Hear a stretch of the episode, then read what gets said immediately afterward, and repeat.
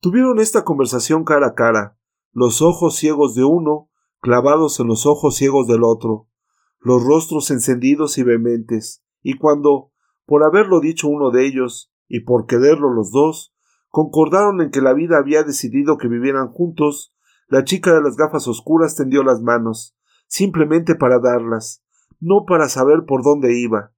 Tocó las manos del viejo de la venda negra, que la atrajo suavemente hacia sí, y se quedaron sentados los dos, juntos. No era la primera vez, claro está, pero ahora habían sido dichas las palabras de recibimiento. Ninguno de los otros hizo comentarios, ninguno dio la enhorabuena, ninguno expresó votos de felicidad eterna. Los tiempos, en verdad, no están para festejos e ilusiones, y cuando las decisiones son tan graves como parece haber sido esta, nada tendría de sorprendente que alguien hubiera pensado que hay que ser ciego para comportarse de este modo. El silencio es el mejor aplauso. Lo que la mujer del médico hizo fue extender en el corredor unos cuantos cojines de sofá, suficientes para improvisar cómodamente una cama. Después condujo ahí al niño estrábico y le dijo A partir de hoy dormirás aquí. En cuanto a lo que ocurrió en la sala, todo indica que en esta primera noche habrá quedado finalmente aclarado el caso de la mano misteriosa que le lavó la espalda al viejo de la venda negra aquella mañana en que corrieron tantas aguas, todas ellas lustrales. Al día siguiente, acostados aún, la mujer del médico le dijo al marido Tenemos poca comida en casa. Va a ser necesario dar una vuelta por el almacén subterráneo del supermercado, aquel donde estuve el primer día. Si hasta ahora no ha dado nadie con él, podremos abastecernos para una o dos semanas. Voy contigo, y decimos a uno o dos de ellos que vengan también. Prefiero que seamos solo nosotros, es más fácil. No habrá tanto peligro de perdernos. ¿Hasta cuándo aguantarás la carga de seis personas que no se pueden valer? Aguantaré mientras pueda, pero la verdad es que ya me flaquean las fuerzas. A veces me sorprendo deseando ser ciega también para ser igual que los otros para no tener más obligaciones que los demás. Nos hemos habituado a depender de ti. Si nos faltase sería como si una segunda ceguera nos hubiera alcanzado. Gracias a los ojos que tienes conseguimos ser un poco menos ciegos. Llegaré hasta donde sea capaz, no puedo prometer más. Un día, cuando comprendamos que nada bueno y útil hemos podido hacer por el mundo, deberíamos tener el valor de salir simplemente de la vida, como dijo él. ¿Él? ¿Quién? el afortunado de ayer. Tengo la seguridad de que hoy no lo diría. No hay nada mejor para cambiar de opinión que una sólida esperanza. Él la tiene ya. Ojalá le dure. Hay en tu voz un tono que parece de contrariedad. ¿Contrariedad? ¿Por qué? Como si se hubiesen llevado algo que te pertenece. ¿Te refieres a lo que ocurrió con esa chica cuando estábamos en aquel lugar horrible? Sí. Recuerda que fue ella quien vino a buscarme. La memoria te engaña. Fuiste tú quien la buscó. ¿Estás segura? No estaba ciega. Pues yo juraría que jurarías en falso. Es extraño cómo puede la memoria engañarnos así. En este caso es fácil de comprender. Nos pertenece más lo que vino a ofrecerse a nosotros que aquello que tuvimos que conquistar. Ni ella me buscó después, ni yo la busqué más. Queriendo, pueden encontrarse en la memoria, para eso sirve. ¿Tienes celos? No, no tengo celos. Ni siquiera los tuve entonces. Lo que sentí fue pena, por ella y por ti, y también por mí, porque no podía ayudaros. ¿Cómo estamos de agua? Mal. Después de la menos que frugal reflexión de la mañana, amenizada por algunas alusiones discretas y sonrientes a los acontecimientos de la noche pasada, convenientemente vigiladas las palabras por el recato debido a la presencia de un menor, mano cuidado este si recordamos las escandalosas escenas de que fue testigo presencial en la cuarentena, salieron para el trabajo el médico y su mujer, acompañados esta vez por el perro de las lágrimas, que no quiso quedarse en casa. El aspecto de las calles empeoraba cada hora que iba pasando. La basura parecía multiplicarse durante la noche, era como si desde el exterior de algún país desconocido, donde todavía hubiera vida normal, viniesen sigilosamente a vaciar aquí sus contenedores. Si no fuese porque estamos en tierra de ciegos, Veríamos avanzar por esta blanca oscuridad los carros y los camiones fantasmas cargados de detritus, sobras, desechos, depósitos químicos, cenizas, aceites quemados, huesos, botellas, vísceras, pilas cansadas, plásticos, montañas de papel. Lo que no traen son restos de comida, ni siquiera unas mondas de fruta con las que podríamos engañar el hambre, mientras esperamos esos días mejores que siempre están por llegar. La mañana está en sus comienzos, pero se siente el calor. El hedor que desprende el inmenso basurero es como una nube de gas tóxico. No tardarán en aparecer por ahí unas cuantas epidemias, volvió a decir el médico. No escapará nadie. Estamos completamente indefensos. Como dice el refrán, por una parte nos llueve, por otra nos hace viento, dijo la mujer. Ni siquiera eso. La lluvia nos ayudaría a matar la sed y el viento aliviaría los hedores, al menos en parte. El perro de las lágrimas anda olfateando inquieto. Se detuvo a hacer pesquisas en un montón de basura, seguro de que en el fondo se encontraba alguna golosina superior que ahora no consigue encontrar. Si estuviera solo, se quedaría aquí, pero la mujer que lloró va allá adelante. Su deber es ir tras ella. Nunca se sabe si no va a tener que enjugar otras lágrimas. Es difícil andar. En algunas calles, sobre todo en las más inclinadas, el caudal de agua de lluvia, transformada en torrente, lanzó coches contra coches, o contra las casas, derribando puertas, rompiendo escaparates. El suelo está cubierto de pedazos de vidrio grueso. Aprisionado entre dos coches, se pudre el cuerpo de un hombre. La mujer del médico desvía los ojos. El perro de las lágrimas se aproxima, pero la muerte lo intimida. Da dos pasos. De súbito se le encrespó el pelo. Un aullido lacerante salió de su garganta. Lo malo de este perro es que se ha aproximado tanto a los humanos que va a acabar sufriendo como ellos. Atravesaron una plaza donde había grupos de ciegos que se entretenían oyendo los discursos de otros ciegos. A primera vista ni unos ni otros parecían ciegos. Los que hablaban giraban la cara gesticulante hacia los que oían. Los que oían dirigían la cara atenta a los que hablaban.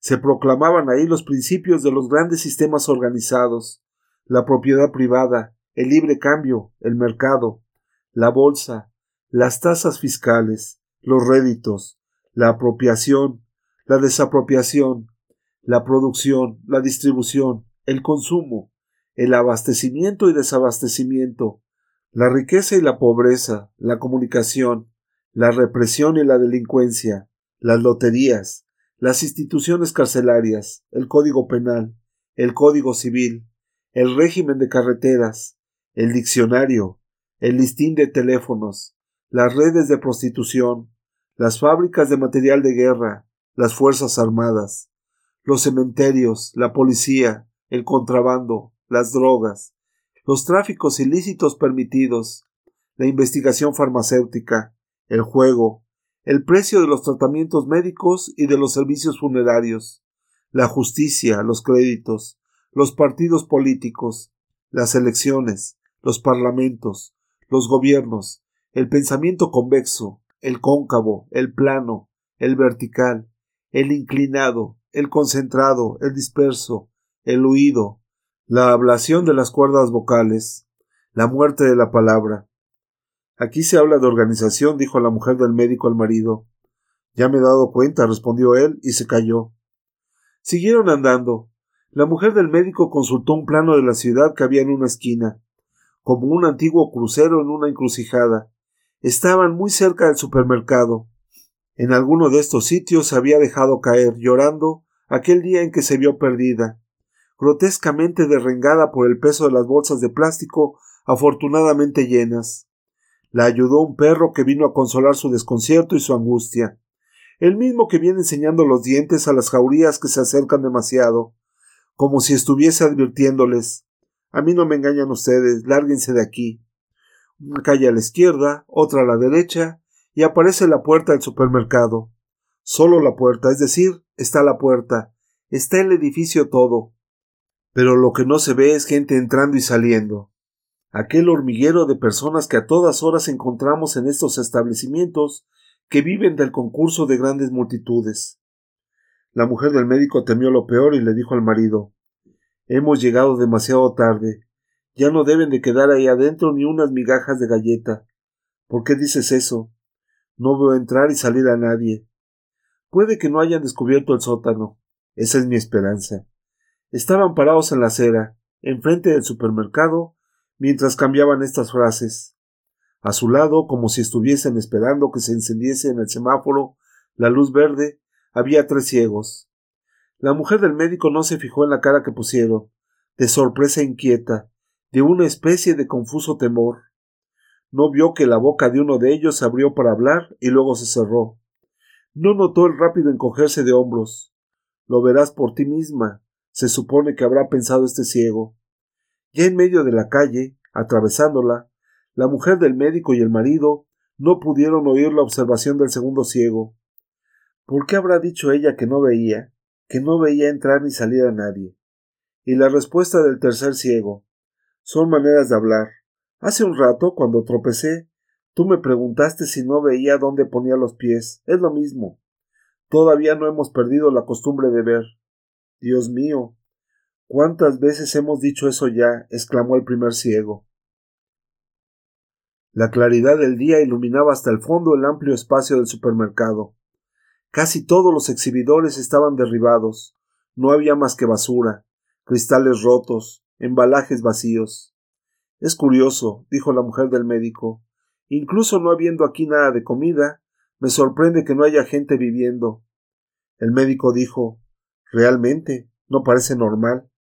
El perro de las lágrimas soltó un aullido en tono muy bajo. De nuevo tenía el pelo erizado. Dijo la mujer del médico Hay aquí un olor. Siempre huele mal, dijo el marido. No es eso. Es otro olor, a podrido. ¿Algún cadáver que esté por ahí? No veo ninguno. Entonces será una impresión tuya. El perro volvió a gemir. ¿Qué le pasa al perro? preguntó el médico. Está nervioso. ¿Qué hacemos? Vamos a ver. Si hay algún cadáver pasamos de largo. A estas alturas los muertos ya no nos asustan. Para mí es fácil, no los veo. Atravesaron el supermercado hasta la puerta que daba acceso al corredor por donde se llegaba al almacén del sótano. El perro de las lágrimas lo siguió, pero se detenía de vez en cuando, gruñía llamándolos. Luego el deber le obligaba a seguir andando. Cuando la mujer del médico abrió la puerta, el olor se hizo más intenso. Realmente huele muy mal, dijo el marido. Quédate tú aquí, vuelvo enseguida.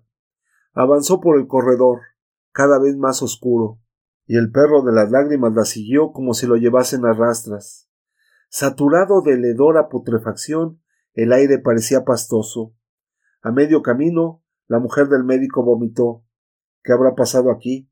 Pensó entre dos arcadas y murmuró luego una y otra vez estas palabras mientras se iba aproximando a la puerta metálica que daba al sótano. Confundida por la náusea, no había notado que en el fondo se percibía una claridad difusa, muy leve.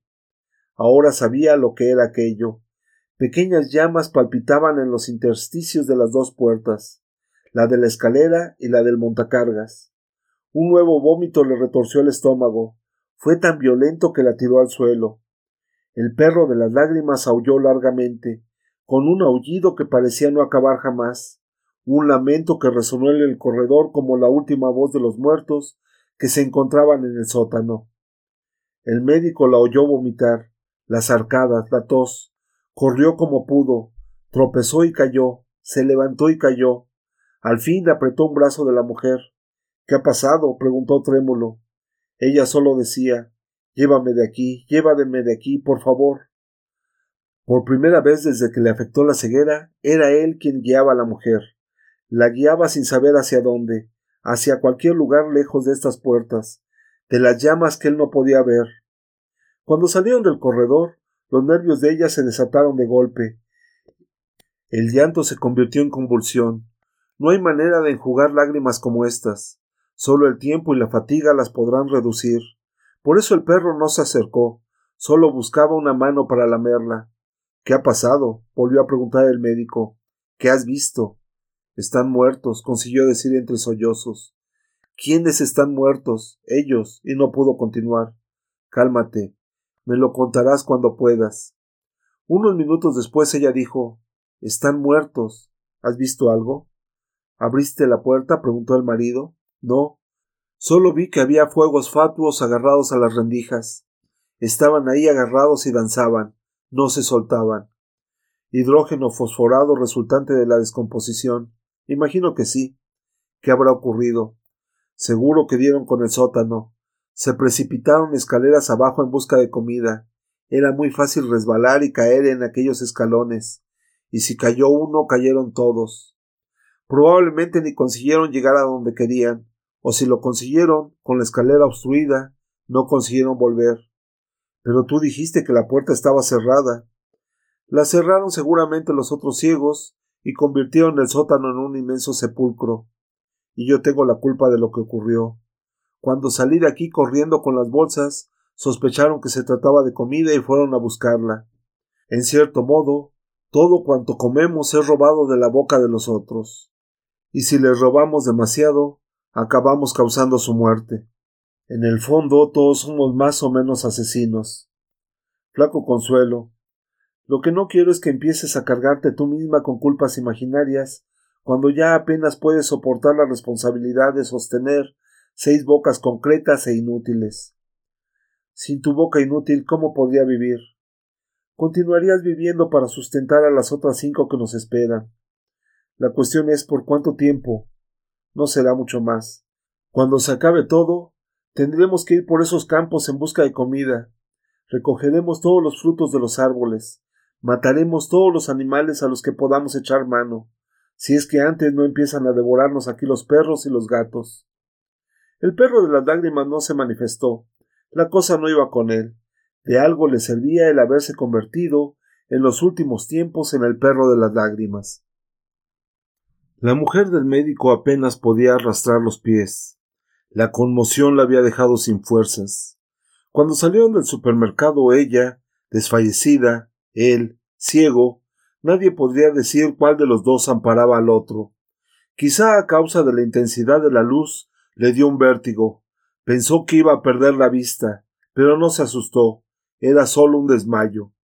No llegó a caer ni a perder completamente el sentido. Necesitaba acostarse, cerrar los ojos, respirar pausadamente. Si pudiera estar unos minutos tranquila, quieta, seguramente le volverían las fuerzas, y era necesario que volvieran. Las bolsas de plástico seguían vacías. No quería acostarse sobre la inmundicia de la acera, volver al supermercado, eso ni muerta. Miró alrededor.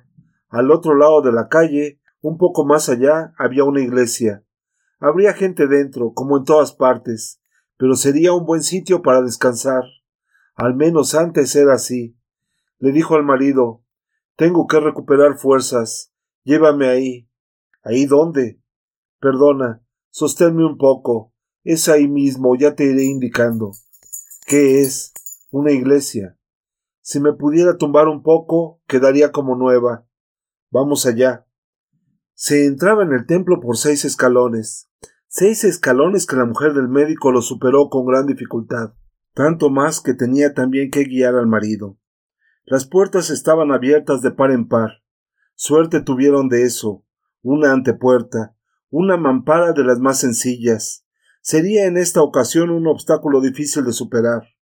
El perro de las lágrimas se detuvo indeciso en el umbral, y es que, pese a la libertad de movimientos de que han gozado los perros en los últimos meses, se mantenía genéticamente incorporada en el cerebro de todos ellos la prohibición que un día, en remotos tiempos, cayó sobre la especie, la prohibición de entrar en las iglesias. Probablemente la culpa la tuvo aquel otro código genético que les ordena marcar el terreno donde quiera que lleguen. De nada sirvieron los buenos y leales servicios prestados por los antepasados de este perro de las lágrimas, cuando lamían asquerosas llagas de santos antes de que como tales hubieran sido declarados y aprobados. Misericordia esta de las más desinteresadas, porque bien sabemos que no consigue llegar cualquier mendigo a ascender a la santidad por muchas llagas que pueda tener en el cuerpo, y también en el alma, lugar donde no llega la lengua de los perros. Se atrevió ahora éste a penetrar en el sagrado recinto. La puerta estaba abierta, Portero no había. Y razón sobre todo fuerte. La mujer de las lágrimas ha entrado. Ni sé cómo puede arrastrarse. Va murmurándole al marido solo una palabra. Sosténme. La iglesia está llena. Casi no hay un palmo de suelo libre. En verdad se podría decir que no hay aquí una piedra donde descansar la cabeza. Una vez más fue una suerte que estuviera a su lado el perro de las lágrimas, con dos gruñidos y dos embestidas, todo sin maldad. Abrió un espacio donde pudo dejarse caer la mujer del médico, rindiendo el cuerpo al desmayo, cerrados al fin por completo los ojos. El marido le tomó el pulso. Está firme y regular, solo un poco leve. Después hizo un esfuerzo para levantarla. No es buena esta posición. Hay que procurar que vuelva la sangre rápidamente al cerebro. Aumentar la irrigación cerebral. Lo mejor sería sostenerla, ponerle la cabeza entre las rodillas y confiar en la naturaleza y en la fuerza de gravedad. Al fin, después de algunos esfuerzos fallidos, la pudo levantar. Pasados unos minutos, la mujer del médico suspiró profundamente. Se movió un poquito, casi nada. Empezaba a volver en sí. No te levantes aún, le dijo el marido. Quédate un poco más con la cabeza baja. Pero ella se sentía bien. No había señales de vértigo. Los ojos entreveían las dosas del suelo. Que el perro de las lágrimas, gracias a los tres enérgicos revolcones que dio antes de acostarse él mismo, había dejado aceptablemente limpias. Levantó la cabeza hacia las esbeltas columnas, hacia las altas bóvedas, para comprobar la seguridad y la estabilidad de la circulación sanguínea. Luego dijo Ya estoy bien. Pero en aquel mismo instante pensó que se había vuelto loca o que, desaparecido el vértigo, ahora sufría alucinaciones. No podía ser verdad aquello que los ojos demostraban. Aquel hombre clavado en la cruz con una venda blanca cubriéndole los ojos, y al lado una mujer con el corazón traspasado por siete espadas y con los ojos también tapados por una venda blanca. Y no eran solo este hombre y esta mujer los que así estaban. Todas las imágenes de la iglesia tenían los ojos vendados, las esculturas con un paño blanco atado alrededor de la cabeza, y los cuadros con una gruesa pincelada de pintura blanca.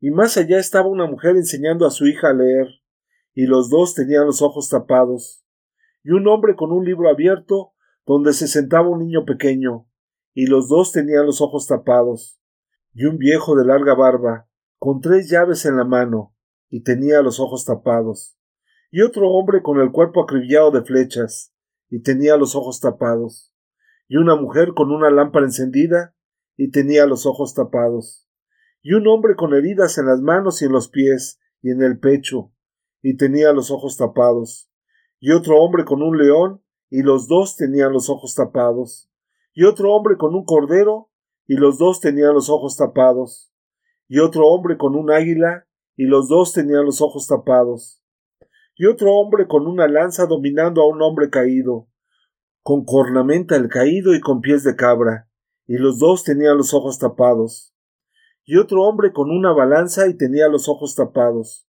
y un viejo calvo sosteniendo un lirio blanco y tenía los ojos tapados, y otro viejo apoyado en una espada desenvainada, y tenía los ojos tapados, y una mujer con una paloma, y tenían los dos los ojos tapados, y un hombre con dos cuervos, y los tres tenían los ojos tapados. Solo había una mujer que no tenía los ojos tapados, porque los llevaba arrancados en una bandeja de plata. La mujer del médico le dijo al marido No vas a creer lo que te digo, pero todas las imágenes de la iglesia tienen los ojos vendados. Qué extraño, ¿por qué será? ¿Cómo voy a saberlo yo? Puede haber sido obra de algún desesperado de la fe cuando comprendió que iba a quedarse ciego como los otros. Puede haber sido el propio sacerdote de aquí. Tal vez haya pensado justamente que, dado que los ciegos no podrían ver a las imágenes, tampoco las imágenes tendrían que ver a los ciegos. Las imágenes no ven. Equivocación tuya. Las imágenes ven con los ojos que las ven. Solo ahora la ceguera es para todos. Tú sigues viendo. Iré viendo menos cada vez, y aunque no pierda la vista, me volveré más ciega cada día, porque no tendré quien me vea. Si fue el cura quien cubrió los ojos a las imágenes, eso es solo idea mía. Es la única posibilidad que tiene verdadero sentido. Es la única que puede dar alguna grandeza a esta miseria nuestra. Imagino ese hombre entrando aquí, desde el mundo de los ciegos, al que luego tendría que regresar para quedarse ciego también. Imagino las puertas cerradas, la iglesia desierta, el silencio. Imagino las estatuas, las pinturas. Lo veo yendo de un lado a otro, subiendo a los altares y anudando los paños sobre los ojos, dos nudos, para que no se caigan, y dando dos brochazos de pintura blanca en los cuadros para hacer más espesa la noche en que entraron. Ese cura tiene que haber sido el mayor sacrílego de todos los tiempos y de todas las religiones, el más justo, el más radicalmente humano, el que vino aquí para decir al fin que Dios no merece ver. La mujer del médico no llegó a responder. Alguien a su lado se le anticipó. ¿Qué están diciendo? ¿Qué charla es esa? ¿Quiénes son ustedes? Ciegos como tú, dijo ella. Pero yo te he oído decir que veías.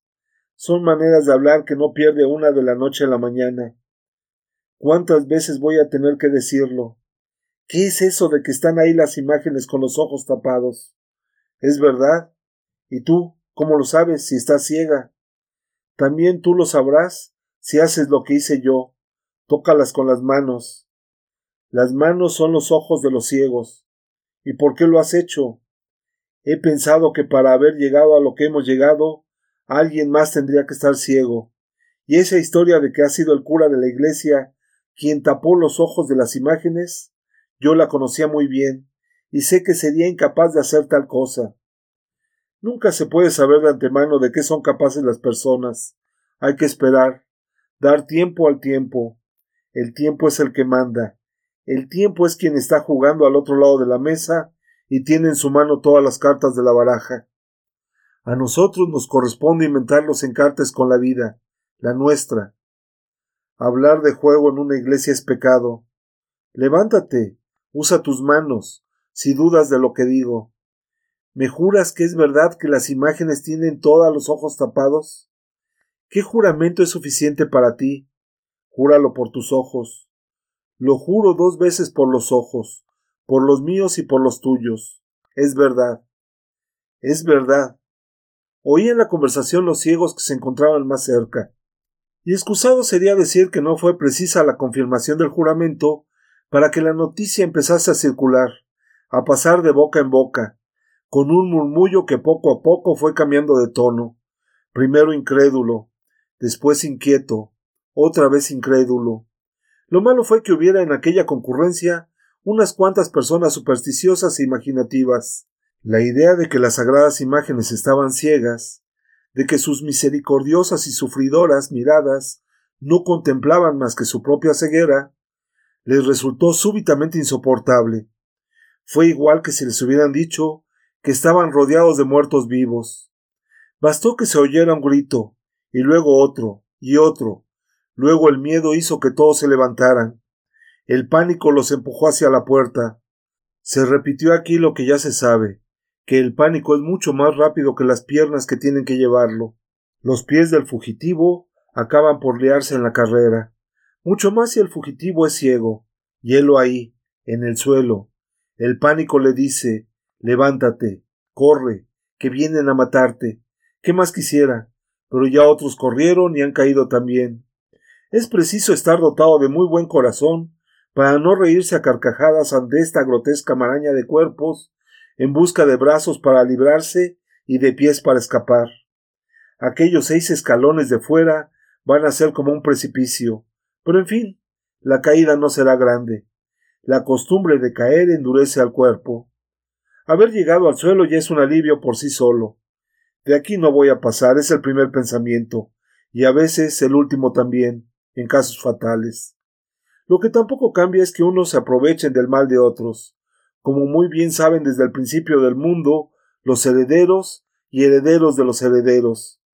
La fuga desesperada de esta gente hizo que dejaran atrás sus pertenencias, y cuando la necesidad haya vencido al miedo y vuelvan por ellas, aparte del difícil problema que va a ser aclarar de modo satisfactorio lo que era mío y lo que era tuyo, veremos que ha desaparecido parte de la poca comida que teníamos. Quizá todo haya sido una cínica artimaña de la mujer que dijo que las imágenes tenían los ojos tapados. La maldad de cierta gente no tiene límites. Inventar tales patrañas solo para poder robar a los pobres unos restos de comida indescifrables. Ahora bien, la culpa la tuvo el perro de las lágrimas, que al ver la plaza libre fue a olfatear por ahí. Era su trabajo, justo y natural, pero mostró, por así decir, la entrada de la mina, lo que resultó que salieran de la iglesia la mujer del médico y el marido, sin remordimientos de hurto llevando las bolsas medio llenas. Si pueden aprovechar la mitad de lo que cogieron, pueden darse por satisfechos. Ante la otra mitad dirán no sé cómo la gente puede comer estas porquerías. Incluso cuando la desgracia es común a todos, siempre hay unos que lo pasan peor. El relato de estos acontecimientos, cada uno en su género, dejó consternados y asombrados a los compañeros, siendo de notar con todo que la mujer del médico, quizá por negársele las palabras, no consiguió comunicar el sentimiento de horror absoluto que había experimentado ante la puerta del subterráneo, aquel rectángulo de pálidas y vacilantes luminarias que daba a la escalera por la que se llegaría al otro mundo. Lo de las imágenes con los ojos vendados impresionó fuertemente, aunque de diverso modo, la imaginación de todos. En el primer ciego y en su mujer, por ejemplo, se notó cierto malestar. Para ellos se trataba, principalmente, de una indisculpable falta de respeto. Que todos ellos humanos se encontrasen ciegos era una fatalidad de la que no tenían la culpa. Son desgracias que llegan. Nadie está libre. Pero ir, solo por eso, a taparles los ojos a las santas imágenes, les parecía un atentado sin perdón posible, y peor si quien lo cometió fue el cura de la iglesia. El comentario del viejo de la venda negra es bastante diferente. Entiendo la impresión que te habrá causado.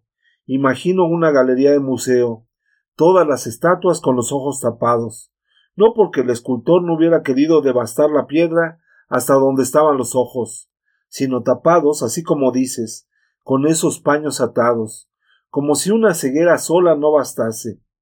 Es curioso que una venda como esta mía no causa la misma impresión. A veces da incluso un aire romántico a la persona. Y se rió de lo que había dicho y de sí mismo. En cuanto a la chica de las gafas oscuras, se contentó con decir que esperaba no tener que ver en sueños esa maldita galería, que de pesadillas ya iba bien servida. Comieron de lo malo que había, que era lo mejor que tenían. La mujer del médico dijo que cada día era más difícil encontrar comida, que quizá tendrían que salir de la ciudad e irse a vivir al campo. Ahí al menos los alimentos que cogerían serían más sanos, y de haber cabras y vacas sueltas podríamos ordeñarlas, Tendríamos leche y está el agua de los pozos. Podremos cocer lo que nos parezca. La cuestión es encontrar un buen sitio. Cada uno dio después su opinión, unas más entusiastas que las otras, pero para todos estaba claro que la situación acuciaba. Quien expresó una satisfacción sin reticencias fue el niño estrábico. Después de haber comido, se echaron a dormir. Lo hacían siempre, desde el tiempo de la cuarentena, cuando les enseñó la experiencia que un cuerpo acostado aguanta mejor el hambre. Por la noche no comieron. Solo el niño estrábico recibió algo para ir entreteniendo los molares y engañar al apetito. Los otros se sentaron a oír la lectura del libro. Al menos no podrá protestar el espíritu contra la falta de alimento.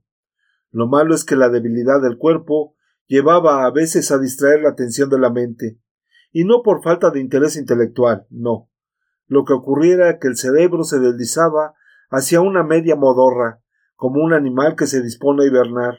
Adiós mundo. Por eso no era raro que cerrasen estos oyentes mansamente los párpados. Se disponían a seguir con los ojos del alma las peripecias del enredo, hasta que un lance más enérgico los sacudía de su torpor, cuando no era simplemente el ruido del libro encuadernado cerrándose de golpe, con estruendo, la mujer del médico tenía estas delicadezas. No quería dar a entender que sabía que el soñador se había quedado dormido. En este suave sopor parecía haber entrado el primer ciego, y pese a todo no era así. Verdad es que tenía los ojos cerrados y que prestaba a la lectura una atención más que vaga. Pero la idea de irse todos a vivir al campo le impedía dormir. Le parecía un grave error apartarse tanto de su casa. Por simpático que fuese, al escritor aquel convenía tenerlo bajo vigilancia, aparecer por ahí de vez en cuando. Se encontraba, por tanto, muy despierto el primer ciego, y si alguna otra prueba fuese necesaria, ahí estaba el blancor deslumbrante de sus ojos, que probablemente sólo el sueño oscurecía. Pero ni de esto se podría tener seguridad, ya que nadie puede estar al mismo tiempo durmiendo y en vela. Creyó el primer ciego haber esclarecido al fin estas dudas, cuando de repente el interior de sus párpados se le volvió oscuro. Me he quedado dormido, pensó. Pero no, no se había quedado dormido. Continuaba oyendo la voz de la mujer del médico. El niño estrábico tosió. Entonces le entró un gran miedo en el alma. Creyó que había pasado de una ceguera a otra, que habiendo vivido en la ceguera de la luz, iría ahora a vivir en la ceguera de las tinieblas. El pavor le hizo gemir. ¿Qué te pasa? le preguntó la mujer, y él respondió estúpidamente, sin abrir los ojos. Estoy ciego. Como si esa fuese la última novedad del mundo. Ella lo abrazó con cariño. Venga, hombre, ciegos lo estamos todos. ¿Qué le vamos a hacer? Lo he visto todo oscuro. Creí que me había dormido y resulta que no. Estoy despierto. Eso es lo que tendrías que hacer, dormir, no pensar en esto. El consejo lo puso furioso. Estaba ahí un hombre angustiado hasta un punto que solo él sabía y a su mujer no se le ocurría más que decirle que se fuese a dormir. Irritado, y ya con la respuesta ácida escapando de la boca, abrió los ojos y vio. Vio y gritó Veo. El primer grito fue aún el de la incredulidad, pero con el segundo y el tercero y unos cuantos más fue creciendo la evidencia. Veo. Veo. Se abrazó a su mujer como loco. Después corrió hacia la mujer del médico y la abrazó también. Era la primera vez que la veía, pero sabía quién era, y sabía también quién era el médico, y la chica de las gafas oscuras, y el viejo de la venda negra en el ojo. Con este no habría confusión, y el niño estrábico. La mujer iba detrás de él, no quería dejarlo, y él interrumpía los abrazos para abrazarla a ella. Ahora había vuelto al médico. Veo, veo, doctor, no lo trató de tú como se había convertido casi en regla en esta comunidad. Explique quien pueda la razón de la súbita diferencia. Y el médico le preguntó ¿Ve realmente bien? como veía antes? ¿No hay trazas de blanco? Nada de nada. Hasta me parece que veo mejor que antes, y no es decir poco que nunca llevé gafas. Entonces el médico dijo lo que todos estaban pensando, pero nadie se atrevía a decir en voz alta. Es posible que esta ceguera haya llegado a su fin. Es posible que empecemos todos a recuperar la vista. Al oír estas palabras, la mujer del médico empezó a llorar. Tendría que estar contenta y lloraba. Qué singulares reacciones tiene la gente. Claro que estaba contenta. Dios mío, es bien fácil de entender. Lloraba porque de golpe se le había agotado toda la resistencia mental. Era como una niña que acabase de nacer y este llanto es su primero y aún inconsciente bajido. Se le acercó el perro de las lágrimas. Este sabe siempre cuándo lo necesitan. Por eso la mujer del médico se agarró a él.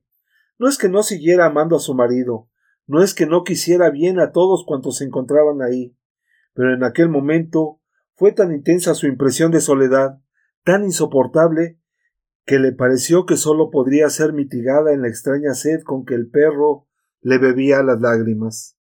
La alegría general fue sustituida por el nerviosismo. ¿Y ahora qué vamos a hacer? preguntó la chica de las gafas oscuras. Después de lo que ha ocurrido yo no conseguiré dormir. Nadie lo conseguirá. Creo que deberíamos seguir aquí, dijo el viejo de la venda negra, interrumpiéndose como si aún dudara. Luego continuó, esperando. Las tres luces del candil iluminaban el corro de los rostros. Al principio conversaron con animación. Querían saber exactamente cómo había ocurrido, si el cambio se produjo solo en los ojos o si también notó algo en el cerebro. Luego, poco a poco, las palabras fueron decayendo. En cierto momento al primer ciego se le ocurrió decirle a su mujer que al día siguiente se irían a su casa. Pero yo todavía estoy ciega, respondió ella. Es igual, yo te llevo. Solo quien ahí se encontraba, y en consecuencia lo oyó con sus propios oídos, fue capaz de entender cómo en palabras tan sencillas pueden caber sentimientos tan distintos como son los de protección, orgullo y autoridad. La segunda en recuperar la vista avanzada la noche y el candil en las últimas de aceite fue a la chica de las gafas oscuras. Había estado todo el tiempo con los ojos abiertos, como si por ellos tuviera que entrar la visión y no renacer por dentro. De repente dijo Me parece que estoy viendo. Era mejor ser prudente. No todos los casos son iguales. Se suele decir incluso que no hay cegueras, sino ciegos cuando la experiencia de los días pasados no ha hecho más que decirnos que no hay ciegos, sino cegueras. Aquí son ya tres los que ven, uno más y serán mayoría.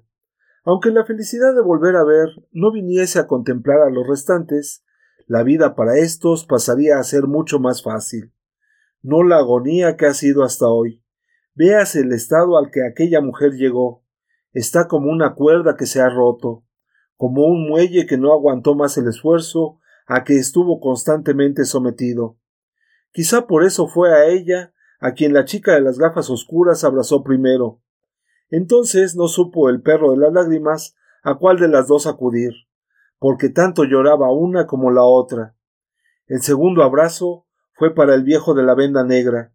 Ahora sabremos lo que valen realmente las palabras. Nos conmovió tanto el otro día aquel diálogo del que salió el hermoso compromiso de vivir juntos estos dos, pero la situación ha cambiado.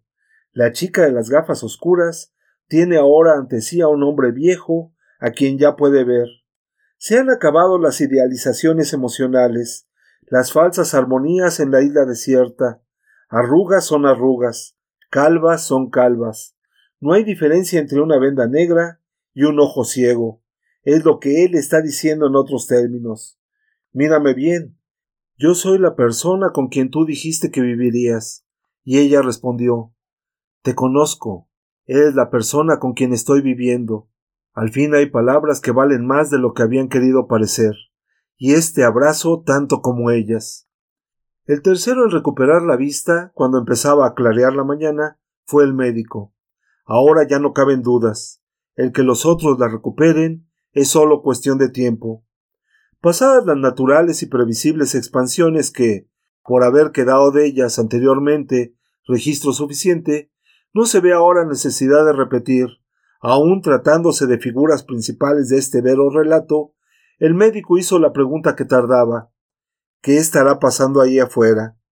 La respuesta llegó de la propia casa donde estaban. En el piso de abajo alguien salió al rellano gritando Veo. Veo.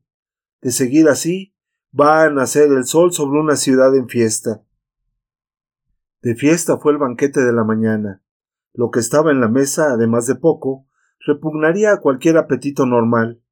La fuerza de los sentimientos, como en momentos de exaltación siempre ocurre, había ocupado el lugar del hambre, pero la alegría le servía de manjar. Nadie se quejó. Hasta los que aún estaban ciegos se reían como si los ojos que ya veían fuesen los suyos. Cuando acabaron, la chica de las gafas oscuras tuvo una idea. ¿Y si fuese a poner en la puerta de mi casa un papel diciendo que estoy aquí? Así, si aparecen mis padres, podrán venir a buscarme. Llévame contigo. Quiero saber lo que está ocurriendo fuera, dijo el viejo de la venda negra. Y también nosotros salimos, dijo hacia su mujer el que había sido el primer ciego. Es posible que el escritor ya vea, que esté pensando en volver a su casa. De camino trataré de encontrar algo que se coma. Yo voy a hacer lo mismo, dijo la chica de las gafas oscuras. Minutos después, ya solos, el médico se sentó al lado de su mujer. El niño estrábico dormía en un extremo del sofá. El perro de las lágrimas, tumbado, con el hocico sobre las patas delanteras. Abría y cerraba los ojos de vez en cuando para indicar que seguía vigilante. Por la ventana abierta, pese a la altura del piso, llegaba el rumor de las voces alteradas. Las calles debían de estar llenas de gente. La multitud gritaba una sola palabra veo. La decían los que ya habían recuperado la vista. La decían los que de repente la recuperaban. Veo, veo. Realmente empieza a aparecer una historia de otro mundo, aquella en que se dijo estoy ciego. El niño estrábico murmuraba. Debía de estar soñando. Tal vez estuviera viendo a su madre, preguntándole ¿Me ves? ¿Ya me ves? La mujer del médico preguntó ¿Y ellos? Y el médico dijo Este probablemente estará curado cuando despierte. Con los otros no será diferente. Lo más seguro es que estén ahora recuperando la vista. El que va a llevarse un susto, pobrecillo, es el amigo de la venda negra. ¿Por qué? Por la catarata. Después del tiempo pasado desde que lo examiné, debe de estar como una nube opaca. ¿Va a quedarse ciego? No. En cuanto la vida esté normalizada, cuando todo empiece a funcionar, lo opero. Será cuestión de semanas. ¿Por qué nos hemos quedado ciegos? No lo sé. Quizá un día lleguemos a saber la razón. ¿Quieres que te diga lo que estoy pensando? Dime. Creo que no nos quedamos ciegos. Creo que estamos ciegos. Ciegos que ven. Ciegos que viendo no ven. La mujer del médico se levantó, se acercó a la ventana, miró hacia abajo, a la calle cubierta de basura, a las personas que gritaban y cantaban. Luego alzó la cabeza al cielo y lo vio todo blanco. Ahora me toca a mí, pensó. El miedo súbito le hizo bajar los ojos. La ciudad aún estaba ahí.